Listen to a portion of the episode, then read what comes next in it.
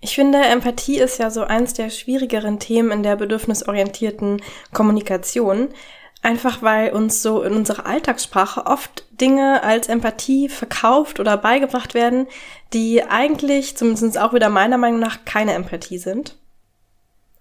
Und ich glaube, es ist einfach gut, diese Dinge bewusst zu haben oder diese Arten von uns zu reagieren, wenn vielleicht jemand uns gegenüber irgendeinen Schmerz ausdrückt, damit ich mich dann eben bewusst entscheiden kann, wie möchte ich jetzt reagieren? Möchte ich jetzt empathisch reagieren oder mit eben einen von diesen anderen Reaktionsmöglichkeiten, die dann nicht unbedingt empathisch sind, aber vielleicht auch ihre eigenen Vorteile haben. Also darum wird es heute gehen. Um fünf Dinge, die immerhin in der gewaltfreien Kommunikation keine Empathie sind und was du stattdessen vielleicht sagen kannst oder wie du dann wirklich Empathie geben kannst. Ich freue mich total, dass du da bist beim Podcast. Mir fehlen die Worte. Nicht. Dein Podcast zur gewaltfreien und wertschätzenden und bedürfnisorientierten Kommunikation. Und ich bin dein Host, Daya. Und bevor ich jetzt gleich ins Thema einsteige, will ich nochmal ähm, kurz eine Ankündigung machen. Und zwar möchte ich gerade was Neues ausprobieren, diesen Podcast hier nur noch alle zwei Wochen zu veröffentlichen und stattdessen immer jeweils an dem Dienstag, wo es keinen neuen Podcast gibt, eine Übungsgruppe oder ein Zoom-Übungsmeeting zu veranstalten, in dem wir einfach über das Thema der letzten Woche nochmal reden und reflektieren. Ich nehme diesen Podcast hier gerade auf, bevor es das erste Mal stattgefunden hat. Äh, wenn du das jetzt hörst, dann gab es hoffentlich letzte Woche schon einen Call wie diesen. Deshalb ist aber gerade alles noch so ein bisschen unklar. Es kann sein, dass sich da irgendwie jeden Tag nochmal was dran ändern wird. Aber Stand jetzt gerade ist, dass dann nächste Woche Dienstag, also am 26. April, wieder um 18 Uhr so ein Übungsmeeting über Zoom stattfinden wird. Alle Infos dazu findest du unten in der Podcast-Episodenbeschreibung. Und genau, das ist komplett kostenlos. Du kannst einfach dazukommen und ähm, ja, wir können irgendwie in Kontakt kommen. Mir hilft das auch irgendwie, ähm, ja, hier mehr Wirksamkeit in diesem Podcast zu erfahren und mehr Feedback zu bekommen und vor allem zu spüren, dass davon irgendwas ankommt, was ich hier so ähm, jede Woche erzähle. Und außerdem bin ich ja ein totaler Effizienz-Nerd, ähm, äh, wie du vielleicht auch schon an meiner Podcast-Struktur generell merkst. Und ich glaube, dass, ja, dass es einfach irgendwie in meiner eigenen Erfahrung mehr bringt, wenn man Themen nicht nur passiv einmal hört, sondern dann ähm, aktiv auch nochmal wiederholt und dass man sie dann eigentlich viel besser in seinem Leben integrieren kann. Und deswegen dachte ich mir, ich probiere das mal aus, um diesen Podcast hier irgendwie noch effizienter und ähm, vielleicht bereichernder zu gestalten und auch einfach, weil es mir selbst, glaube ich, Spaß macht, mit euch in Kontakt zu kommen. So, und jetzt zurück zum Inhalt. Also, ich spoilere schon mal die fünf Dinge, auf die ich jetzt gleich eingehen werde. Das sind Ratschläge, die eigene Story, Trösten, Schuldsuche und ähm, eigener großer Redeanteil. Also auf diese fünf Dinge werde ich jetzt gleich eingehen und erklären, warum die meiner Meinung nach keine Empathie sind, aber auch was vielleicht die Vorteile von diesen äh, Reaktionen sind, weil die sind ja nicht per se böse oder sowas. Ich werde dazu einfach das Beispiel, ähm, immer das gleiche Beispiel benutzen. Und zwar sagen wir mal, ähm, dein Gegenüber kommt zu dir und sagt irgendwas ganz Einfaches wie, boah, ich schlafe einfach so schlecht in letzter Zeit. Ich erzähle jetzt gleich als erstes mal, wie ich darauf vielleicht empathisch reagieren würde und gehe dann auf Empathie aber ganz am Ende ja nochmal ein. Aber einfach so, damit du schon mal so ein, so ein Gefühl dafür hast, was ich mit Empathie meine. Also wie ich jetzt darauf reagieren würde, wäre zum Beispiel sowas wie, hm, Mist, und jetzt gerade bist du irgendwie voll müde und kannst nicht so bei der Sache sein. Und oft ist es dann so, dass man mit so einer empathischen Rückfrage so eine Art Stöpsel zieht und dann kommen gleich, ähm, dann kommt eigentlich das, was vielleicht wirklich darunter liegt. Und dann würde die Person vielleicht sowas sagen wie, ja, also ich meine, mein ganzes Leben ist ja total stressig mit den Kindern und dann, ähm, was ich sonst noch alles so in meiner Wohnung machen muss und sowas. Und also selbst wenn ich gut schlafen würde, ich habe einfach überhaupt nie einfach mal Zeit zum Runterkommen. Jetzt könnte ich darauf wieder empathisch eingehen und sagen, ah, okay, also eigentlich ähm, brauchst du einfach mal so ein paar Entspannungspunkte in deinem Leben. Und das könnte dann immer so weitergehen und einfach immer mehr diesen Raum aufmachen, dass mein Gegenüber eben so reinspüren kann, was, was braucht sie denn eigentlich, was bewegt sie denn eigentlich gerade. Aber wie gesagt, darauf gehe ich am Ende nochmal ein. Ich will jetzt erstmal diese fünf Dinge, die meiner Meinung nach keine Empathie sind, abgehen. Also Nummer eins war ja das, äh, das berühmte Thema Ratschläge. Das könnte vielleicht dann auf diesen Satz sowas sein wie, ah ja, versuch mal nachts einfach das Fenster aufzulassen, das hilft total. So, was ist das Problem daran? Das Problem an so einem Ratschlag ist, dass der oft eben nicht das eigentliche, die eigentliche ähm, Quelle oder das eigentliche Problem trifft. Zumindestens, wenn eben nicht davor schon mal so Empathie passiert ist. Weil das Bedürfnis eben noch nicht klar ist. Deswegen habe ich jetzt auch gerade dieses Beispiel einmal an Anfang gesetzt. Ähm, vielleicht ging es meinem Gegenüber halt eigentlich darum, irgendwie mehr Entspannung im Leben zu haben. Ja, das ist so dieses Grundbedürfnis. So einfach, boah, ich brauche irgendwie mehr Entspannung. Und dann ist auch klar, dann hilft das auch nichts, wenn jetzt nachts das Fenster offen gelassen wird, weil ja, vielleicht schläft die Person dann sogar besser, aber es geht eigentlich nicht ums Schlafen, sondern darum, dass einfach das ganze Leben irgendwie hektisch ist. Das heißt, wenn wir zu schnell ähm, einen Ratschlag irgendwie jemandem geben, ähm, ohne eigentlich zu wissen, was ist denn dieses darunterliegende Bedürfnis oder worum geht's denn eigentlich, dann führt es einfach oft dazu, dass der Ratschlag total ins Leere läuft, weil er eben gar nicht auf das eigentliche Problem sich bezieht. Und außerdem ist es auch so, ähm, es gibt immer diesen, dieses schöne Beispiel, äh, stell dir vor, du gehst zum Arzt oder zur Ärztin und die gibt dir sofort eine Medizin, ohne davon eine Diagnose zu erstellen. Wie sehr würdest du dieser Medizin dann trauen, selbst wenn es die richtige Medizin ist? Ja, also das ist eben auch oft so, wenn ich irgendwie ähm, jemanden so ein bisschen von meinem Schmerz vorheulen will und dann kommt sofort ein Ratschlag. Selbst wenn dieser Ratschlag vielleicht total hilfreich wäre, vertraue ich dem oft nicht, weil ich denke, oh, die Person hat mir noch, noch gar nicht so richtig zugehört, was eigentlich mein eigentliches Problem ist oder sich da noch gar nicht richtig eingefühlt oder so. Und das führt dann oft dazu, dass dann irgendwie so Diskussionen entstehen, warum jetzt irgendwelche Ratschläge nicht angenommen werden können. Also zum Beispiel, wenn du dann sagst, ja, ach, mach doch einfach nachts das Fenster auf, das hilft total, dann sagt die Person vielleicht, ja, nee, aber dann ist es immer so kalt. Und dann sagst du, ja, dann mach doch, äh, hol dir doch eine wärmere Decke. Und dann sagt die Person, ja, nee, aber meine Partnerin, mein Partner ähm, mag so dicke Decken nicht. Und dann sagt doch, ja, dann wechsel doch deinen Partner. Und dann, ja, nee, aber ich mag den einen ja eigentlich schon.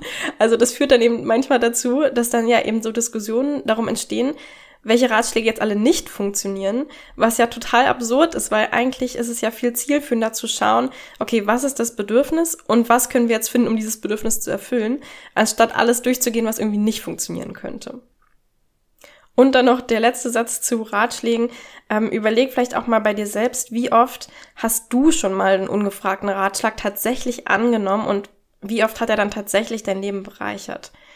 Ich glaube, dass, also ich persönlich erinnere mich irgendwie nicht so an solche Situationen. Ich erinnere mich schon an Situationen, wo ich total inspiriert von anderen Menschen war und auch nach Ratschlägen dann gefragt habe, weil ich wusste, die haben jetzt irgendwie mehr Expertise. Ähm, ja, witzigerweise fällt mir gerade ein, dass ähm, diesen Übungscall, den ich jetzt alle zwei Wochen machen will, ähm, dass der ein Ratschlag von einem Freund von mir war, weil ich eben ausgedrückt habe, dass ich irgendwie traurig darüber bin, nicht mehr so viel Wirksamkeit und Inspiration in diesem Podcast hier zu spüren und irgendwie mehr Interaktion gern hätte. ähm, das heißt, es gibt auf jeden Fall Ratschläge. Das ist jetzt auch gleich diese Pro-Seite, also die, ähm, ja genau, ich habe jetzt viele Kontraseiten gesagt, aber die Pro-Seite von Ratschlägen ist, Ratschläge können ja total hilfreich sein und total inspirieren. Ich glaube nur, dass eben davor oft erstmal Empathie gebraucht wird. Weil sonst die Ratschläge eben einfach nicht ankommen oder nicht zielführend sind. Also, um das nochmal ganz klar zu sagen, wenn du tatsächlich mit einer Sache irgendwie mehr Erfahrung oder mehr Expertise oder einfach eine super gute Idee hast, dann ist auf jeden Fall die Pro-Seite von Ratschlägen, dass es super hilfreich und inspirierend für die andere Person sein kann. Also Ratschläge sind nicht immer per se schlecht. Okay, komme ich zu Punkt Nummer zwei, die eigene Story erzählen. Ja, also wieder gleiches Beispiel. Die Person sagt, boah, ich schlafe in letzter Zeit super schlecht. Und jetzt ist deine Reaktion, oh ja, frag mich mal. Also seit ich die Kinder habe, bla bla bla bla bla. Und dann wird erstmal eine halbe Stunde darüber erzählt, wie schlecht du eigentlich schläfst. Okay, und hier ist ganz klar, das nimmt den Fokus und den Raum eben von der Person, die eigentlich gerade den Schmerz ausgedrückt hat. Und vielleicht kennst du diese Situation auch selbst, wenn es bei dir jemand macht. Das kann super frustrierend sein, wenn du gerade irgendwas teilen möchtest oder sowas und dann kommt auf einmal die andere Person und erzählt immer wieder die eigene Geschichte dazu. Ja, oft gehen wir dann irgendwie aus der Verbindung raus und ähm, ja, wollen oder können es auch gerade gar nicht hören, was, die, was unser Gegenüber uns dann erzählt, weil wir eigentlich ja mit unserem eigenen Schmerz gekommen sind. Genau, ich glaube, das ist uns irgendwie allen klar, dass das nicht wirklich Empathie ist, wenn ich dann meine eigene Geschichte dazu erzähle oder sage, warum es bei mir noch viel schlimmer ist vielleicht oder sowas. Ähm, oder dieses typisch Übertrumpfen, ne? also dieses, boah, frag mich mal. Also genau, krieg erstmal Kinder, dann wirst du erstmal wissen, was schlechter, äh, was schlechter Schlaf ist. So, du weißt es ja noch gar nicht jetzt oder sowas. Ähm, genau. Trotzdem machen wir das manchmal, ja, weil das vielleicht auch Sachen in uns selbst antriggert oder sowas. Und auch hier habe ich so ein, äh, wieder so ein, ein Pro-Argument oder die Lichtseite davon. Ähm, manchmal, also ist es auch total angenehm für uns, wenn wir uns irgendwie ja, wenn wir zum Beispiel uns über unseren schlechten Schlaf, ähm, wenn wir traurig darüber sind, zu hören, dass es anderen Menschen auch so geht. Ja, also manchmal kann es auch so was total Verbindendes und auch Erleichterndes haben, zu wissen, oh, okay, ich bin nicht allein, so anderen Menschen geht es auch so. Also auch hier wieder, ich will es nicht per se verteufeln, ähm, aber oft habe ich eben die Erfahrung gemacht, wenn eine Person erstmal Empathie braucht, dann will sie nicht sofort deine Gefühle und deine Story zu ihrem Thema hören. Punkt Nummer drei, das Trösten. Wieder gleiches Beispiel und deine Reaktion ist dann vielleicht sowas wie, ach, mach dir keine Sorgen, das ist sicherlich nur so eine Phase mit dem Schlechtschlafen, das wird schon wieder. Was ich an diesem Trösten das Schmerzhafteste finde, ähm, ist, dass es, also wenn ich das zum Beispiel von jemandem bekomme, wenn ich irgendwie einen Schmerz ausdrücke und dann kommt sowas so, ach, ist doch nicht so schlimm, ach, wein doch nicht, das wird schon wieder, dann nimmt es mir das Recht darauf, meinen Schmerz zu spüren und ähm, ich persönlich bin ja auch so, also ich liebe halt meine Gefühle und will den allen super viel Raum geben. Und das ist für mich total schrecklich, wenn irgendwie ich den Eindruck habe, dass jetzt meine traurigen Gefühle vielleicht auch irgendwie eingeschränkt werden müssen oder sowas. Ja, das heißt, es nimmt mir irgendwie so den Raum dafür, meine Gefühle wirklich frei zu lassen und Gefühle sind eben da, weil sie irgendwie raus wollen und durchgelebt werden wollen und das brauchen wir auch oft irgendwie so, dieses, diese Zyklen von Gefühlen eben durchleben zu können. Und vor allem ist das Trösten ja auch einfach null zielführend. Also das ist ja wirklich das, ähm, das genaue Gegenteil von zielführend. Ja, wenn ich irgendwie ein Problem habe und dann sagt man, ach, ist doch nicht so schlimm, ach, das wird schon wieder. Wie soll ich denn dann jemals an diesem Problem arbeiten oder das irgendwie verbessern? Das heißt, ähm, ja, bei dem Trösten fiel es mir echt schwer, so eine Pro-Seite zu finden, also was daran irgendwie hilfreich sein kann, weil ich eben wirklich finde, erstens, genau, nimmt es mir meine Berechtigung für meine Gefühle und es ist nun mal so, meine Gefühle sind da, sie sind berechtigt und es bringt nichts, die irgendwie wegzudrücken und es ähm, ist halt auch einfach nicht zielführend. Ja, und trotzdem glaube ich, dass es vielleicht manchmal ähm, manchmal trotzdem auch ange äh, oder gut sein kann, ja, wenn ich irgendwie wirklich mich in, in Kreisen drehe und immer wieder der gleiche Schmerz irgendwie hochkommt und so und mich da so total drin irgendwie verliere, vielleicht braucht es dann wirklich manchmal so einen anderen Blickwinkel und so ein, hey, hör zu, ähm, das wird schon wieder so. und dass man ja vielleicht so einfach so ein, so ein Vertrauen wieder bekommt, so ein, okay, gerade ist irgendwie alles schrecklich und ich weiß nicht, ähm, wie es jemals wieder besser werden könnte. Aber wenn die andere Person sagt, es wird schon wieder, dann vertraue ich jetzt einfach mal darauf und es wird schon wieder. Also ja, auch hier wieder, es gibt bestimmte Momente, in denen Trösten total sinnvoll und auch gut sein kann. Und jetzt zu Punkt Nummer vier der Schuldsuche. Wieder gleiches Beispiel und deine Reaktion ist dann vielleicht sowas wie, ja, ach, du schläfst nur so schlecht, weil dein Partner ja auch dir nichts von diesem ganzen Alltagsstress abnimmt. Kein Wunder, dass du dann schlecht schläfst. Oder vielleicht, wenn du äh, wenn die Schuldsuche bei der gleichen Person passiert, sowas wie, ja, naja, vielleicht liegt es ja immer an dem Glas Rotwein, was du vorm Schlafengehen trinkst. Hm, schon mal darüber nachgedacht? Also das heißt, ich versuche irgendwie ähm, direkt eine Person zu finden, die schuldig für dieses Problem ist. Ja, also auch hier gebe ich nicht erstmal Raum für die Gefühle und die Bedürfnisse, die da sind, sondern ich gucke direkt, okay, wer ist jetzt schuld daran?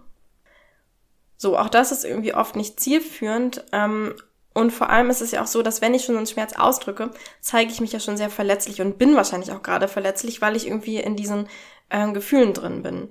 Und wenn jetzt noch jemand kommt und mir auch noch sagt, hey, du bist auch noch schuld daran, dann ist es natürlich total schwer zu tragen in dem Moment. Ja, weil erstmal will ich vielleicht einfach nur, dass meine Gefühle da sein dürfen und dass es nicht darum geht, wer schuld ist. Also selbst wenn du dann nicht mir die Schuld gibst, sondern vielleicht meinem Partner, dann ist es auch so, boah, ich will jetzt irgendwie nicht diese geliebte Person von mir verteidigen müssen, sondern ich will einfach mal, dass mein Schmerz jetzt einfach mal da sein darf. Und mich einfach mal so ein bisschen darüber ausheulen. Ich glaube, oft fühlt sich so eine Schuldsuche erstmal so ein bisschen kraftvoll an, ähm, weil es uns so dieses Gefühl der Machtlosigkeit gibt, so dieses, boah, wir müssen jetzt einfach so hinnehmen, diese, diese Situation, die mich irgendwie traurig macht oder so. Und dann fühle ich mich besser, wenn ich sagen kann, ja, okay, das und das ist daran schuld oder sowas. Aber ich glaube eigentlich, bewirkt es eher das Gegenteil, weil diese Schuldfrage, damit bauen wir ja immer irgendwie so Mauern auf. Also vielleicht kannst du dich ja mal dran erinnern, ob du schon jemals dieses Gefühl von so einem ganz weiten, offenen Herzen gespürt hast, wenn es darum geht, wer jetzt gerade schuld daran ist. Ja, also die Schuldfrage ist oft nicht inspirierend oder öffnet irgendwie keine Türen und ist auch irgendwie in der Vergangenheit, anstatt eben einfach das da zu lassen, was gerade da ist, egal wer jetzt oder was jetzt daran schuld ist, und dann zu schauen, okay, wie können wir denn jetzt Lösungen finden, um deine Bedürfnisse in Zukunft zu befriedigen ja, deshalb glaube ich, dass diese Schuldsuche eben ähm, oft einfach sehr, sehr schmerzhaft und nicht zielführend ist. Und auch hier habe ich wieder so ein, ähm, die andere Seite der Medaille ist, ähm, sie kann natürlich auch ein guter Ansatzpunkt für Veränderung sein. Ja, also wenn ich eben jeden Tag vorm Einschlafen ein Glas Rotwein trinke, ähm, dann liegt das, dann liegt mein Schlafproblem vielleicht daran und dann ist es vielleicht gut, darauf hingewiesen zu werden, um dann so einen Ansatz zu haben, was man vielleicht verändern könnte. Also wenn man schon mal weiß, was schief läuft, dann ähm, und wer dafür verantwortlich ist, kann man vielleicht daran in Zukunft was ändern. Ja, auch hier kommt es dann vielleicht darauf an, wie du das Ganze formulierst. Also ob du das eher mit so einer empathischen Vermutung formulierst und sagst, irgendwie, hm, hast du schon mal drüber nachgedacht, ob das an dem Rotwein liegt oder meinst du eher, das äh, liegt nicht daran oder so? Oder ob du das halt wie so eine Schuld- oder Vorwurfssache sagst und sagst, naja, dann denk mal über das Glas Rotwein jeden Abend nach, ne? Bevor du dich jetzt hier bei mir ausheulst. Genau, also ich glaube, ähm, Schuld, die so eine Scham verursacht, ist einfach nie in keinem Fall irgendwie zielführend. Ähm, aber genauso Schuld, die eher eben so eine Suche nach, ähm, nach, ne, wo kommt, wo ist die Verantwortung oder was ist da, was ist da schiefgelaufen ist, kann, glaube ich, schon in manchen Fällen auch zielführend sein. Und der letzte Punkt, ähm, der, der fünfte, die fünfte Sache, die, auf die ich heute eingehen will, die keine Empathie ist, ist einfach so ganz allgemein, wenn dein Redeanteil zu groß ist. Ja, das ist dann egal eigentlich, was es ist, vielleicht ein Mix aus den vier Sachen, die ich jetzt davor gesagt habe. Aber ich sag mal, wenn du irgendwie mehr als 50 Prozent der Zeit redest, in der du eigentlich einer anderen Person zuhören oder Empathie geben möchtest, dann ähm, ist es vielleicht gerade auch keine Empathie, die du da gibst. Es soll ja eigentlich um die Person gehen, die jetzt gerade in irgendeinem Schmerz drin ist. Und der will eben ausgelebt werden und einfach gefühlt werden und der, der will diesen Raum haben und dass jemand den einfach hört und ja, da so eine Verbindung entsteht.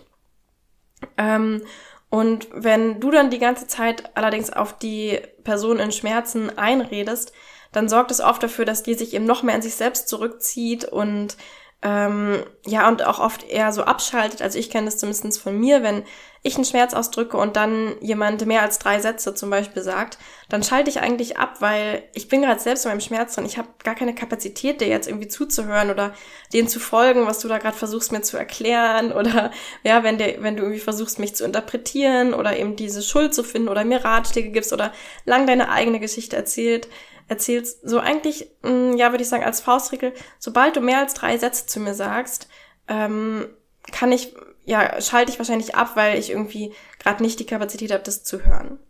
Und ich würde auch sagen, genau, sobald du so drei Sätze am Stück sagst, bist du vielleicht gerade nicht mehr in der Empathie drin, sondern eher irgendwie in deinem eigenen Ding. Ich finde ja diese Metapher mal ganz gut, die habe ich auch schon öfter in Folgen, in denen ich über Empathie geredet habe, benutzt, dass Empathie sowas ist wie, also stell dir vor, wir Menschen laufen alle so als ähm, Papier rum, was irgendwie beschrieben ist mit ganz vielen Sachen, die gerade in uns vorgehen. Ja, also alles, was in uns vorgeht, das steht da so drauf. Und die meiste Zeit laufen wir so zusammengeknüllt rum. Also so, ja, wie so ein zusammengeknülltes Blatt Papier.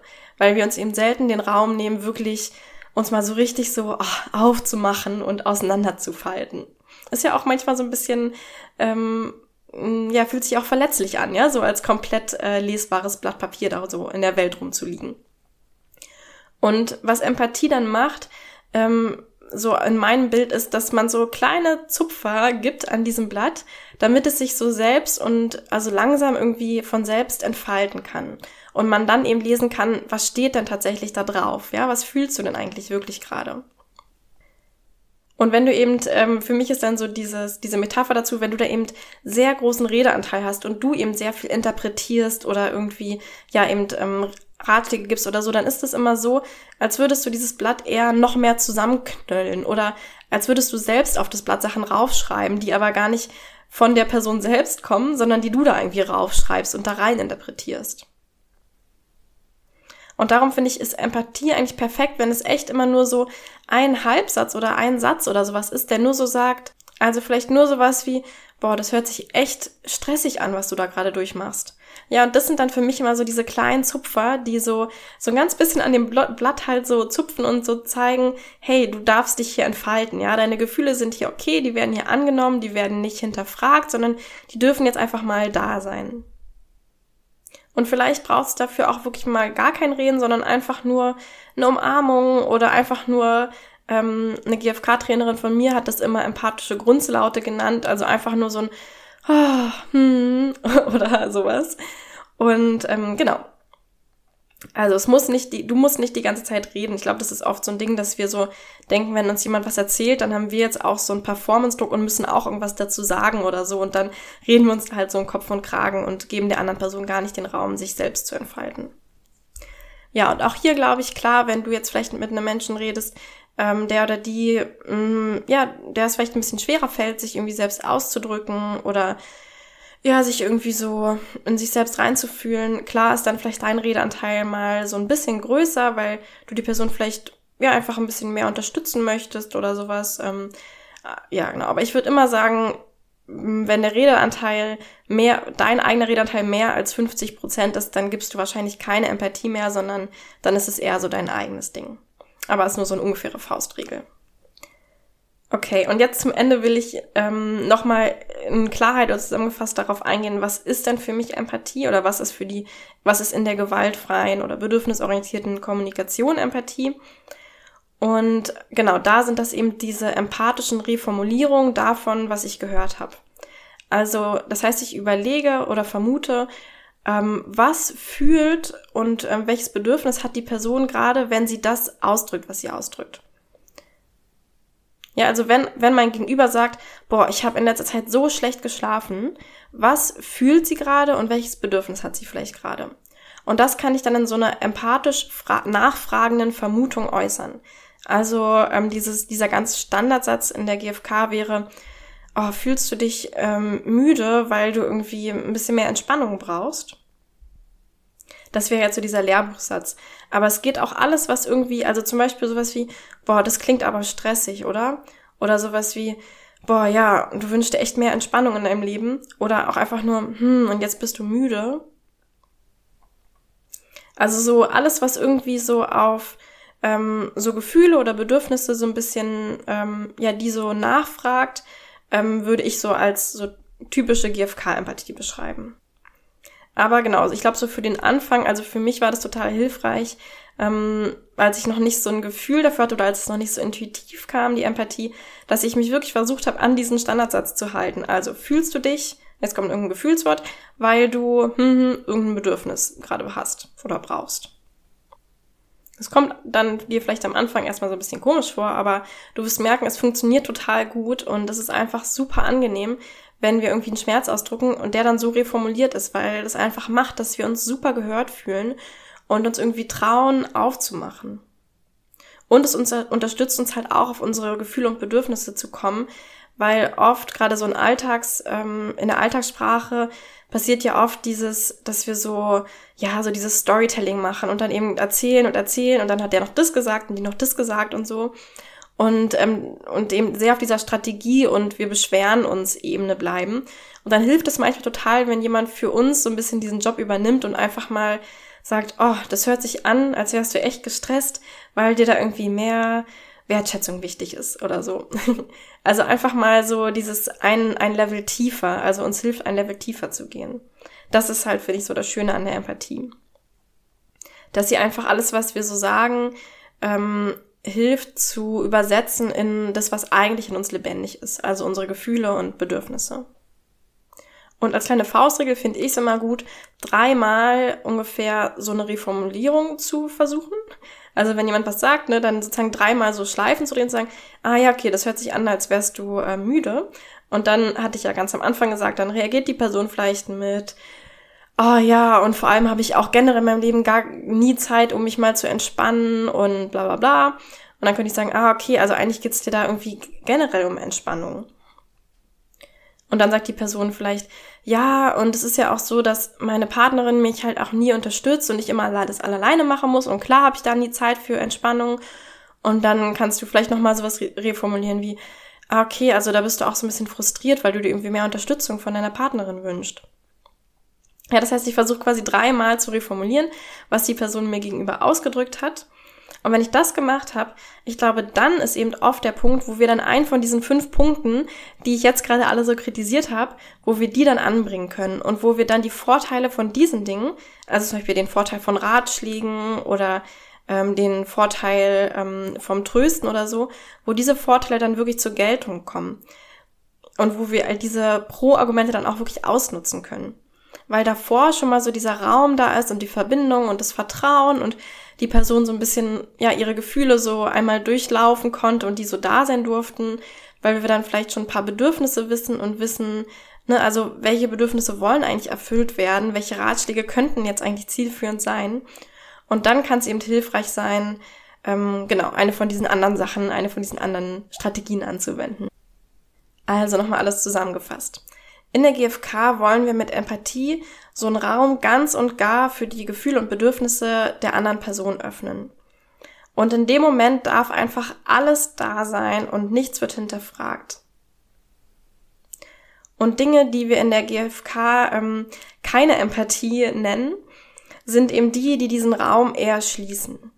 Und das sind erstens zum Beispiel, wenn wir ungefragte Ratschläge geben oder wenn wir unsere eigene Story dazu erzählen, wenn wir die Person versuchen zu trösten und den Schmerz irgendwie wegzunehmen. Ähm, oder wenn wir direkt auf Schuld zurückgehen und schauen, okay, wer ist denn jetzt dafür daran schuld, dass das so ist? Oder einfach, wenn wir selbst zu viel reden und zu wenig Redeanteil und Raum der anderen Person geben. Diese Dinge sind alle nicht böse, aber sie entfalten ihre Wirkung eben mehr oder vielleicht auch überhaupt, wenn vorher so ein Raum für Empathie und einfach Gefühle und Bedürfnisse da sein lassen ähm, da war. Und das kannst du mit diesen typischen empathischen Vermutungen der GfK machen, wo du vermutest, was könnte die Person jetzt fühlen und was könnte die Person jetzt gerade für ein Bedürfnis haben, wenn sie das sagt, was sie sagt. Und das kannst du dann eben in so offenen Fragen die andere Person einfach ähm, fragen oder vermuten. Und bei der Empathie, wichtiger als noch bei fast allem anderen, glaube ich, ist, dass wir irgendwie Übungsräume haben, wo wir das üben können, ohne dass uns die andere Person schief anguckt oder auslacht, wenn es dann doch irgendwie mal so ein bisschen komisch formuliert der Satz rüberkommt oder ein bisschen unauthentisch. Und deshalb jetzt nochmal die kleine Werbung zu den kostenlosen Übungstreffen, die ich ähm, ja mal so als Experiment versuchen will zu starten. Und der nächste wird eben jetzt kommenden Dienstag, ähm, also am 26. April um 18 Uhr über Zoom stattfinden. Und alle Infos dazu findest du, wie gesagt, unten verlinkt. Ähm, und bis dahin kannst du ja gern mal drüber nachdenken, ob du dich daran erinnerst, von diesen fünf Punkten, die ich jetzt vorhin genannt habe, ähm, eine Sache schon mal selbst erlebt zu haben und wie du dich damit gefühlt hast. Und vielleicht auch, hast du schon mal so einen Moment gehabt, wo du so richtig Empathie bekommen hast und wo dir jemand einfach zugehört hat und wie hast du dich dabei gefühlt? Ja, und jetzt bedanke ich mich sehr fürs Zuhören bis hierhin. Wenn du diesen Podcast unterstützen magst, dann freue ich mich total über Bewertungen auf iTunes und Spotify und auch gern Kommentare. Ähm, du kannst mir immer gerne E-Mails schreiben und ähm, diesen Podcast sehr gerne abonnieren und auf diese kleine Glocke bei ähm, Spotify klicken, dann kriegst du eine Benachrichtigung, wenn eine neue Folge draußen ist. Ähm, ja, und natürlich würde ich mich sehr, sehr freuen, dich am Dienstag beim, bei Zoom zu treffen. Tschüss, bis dahin, deine Daya.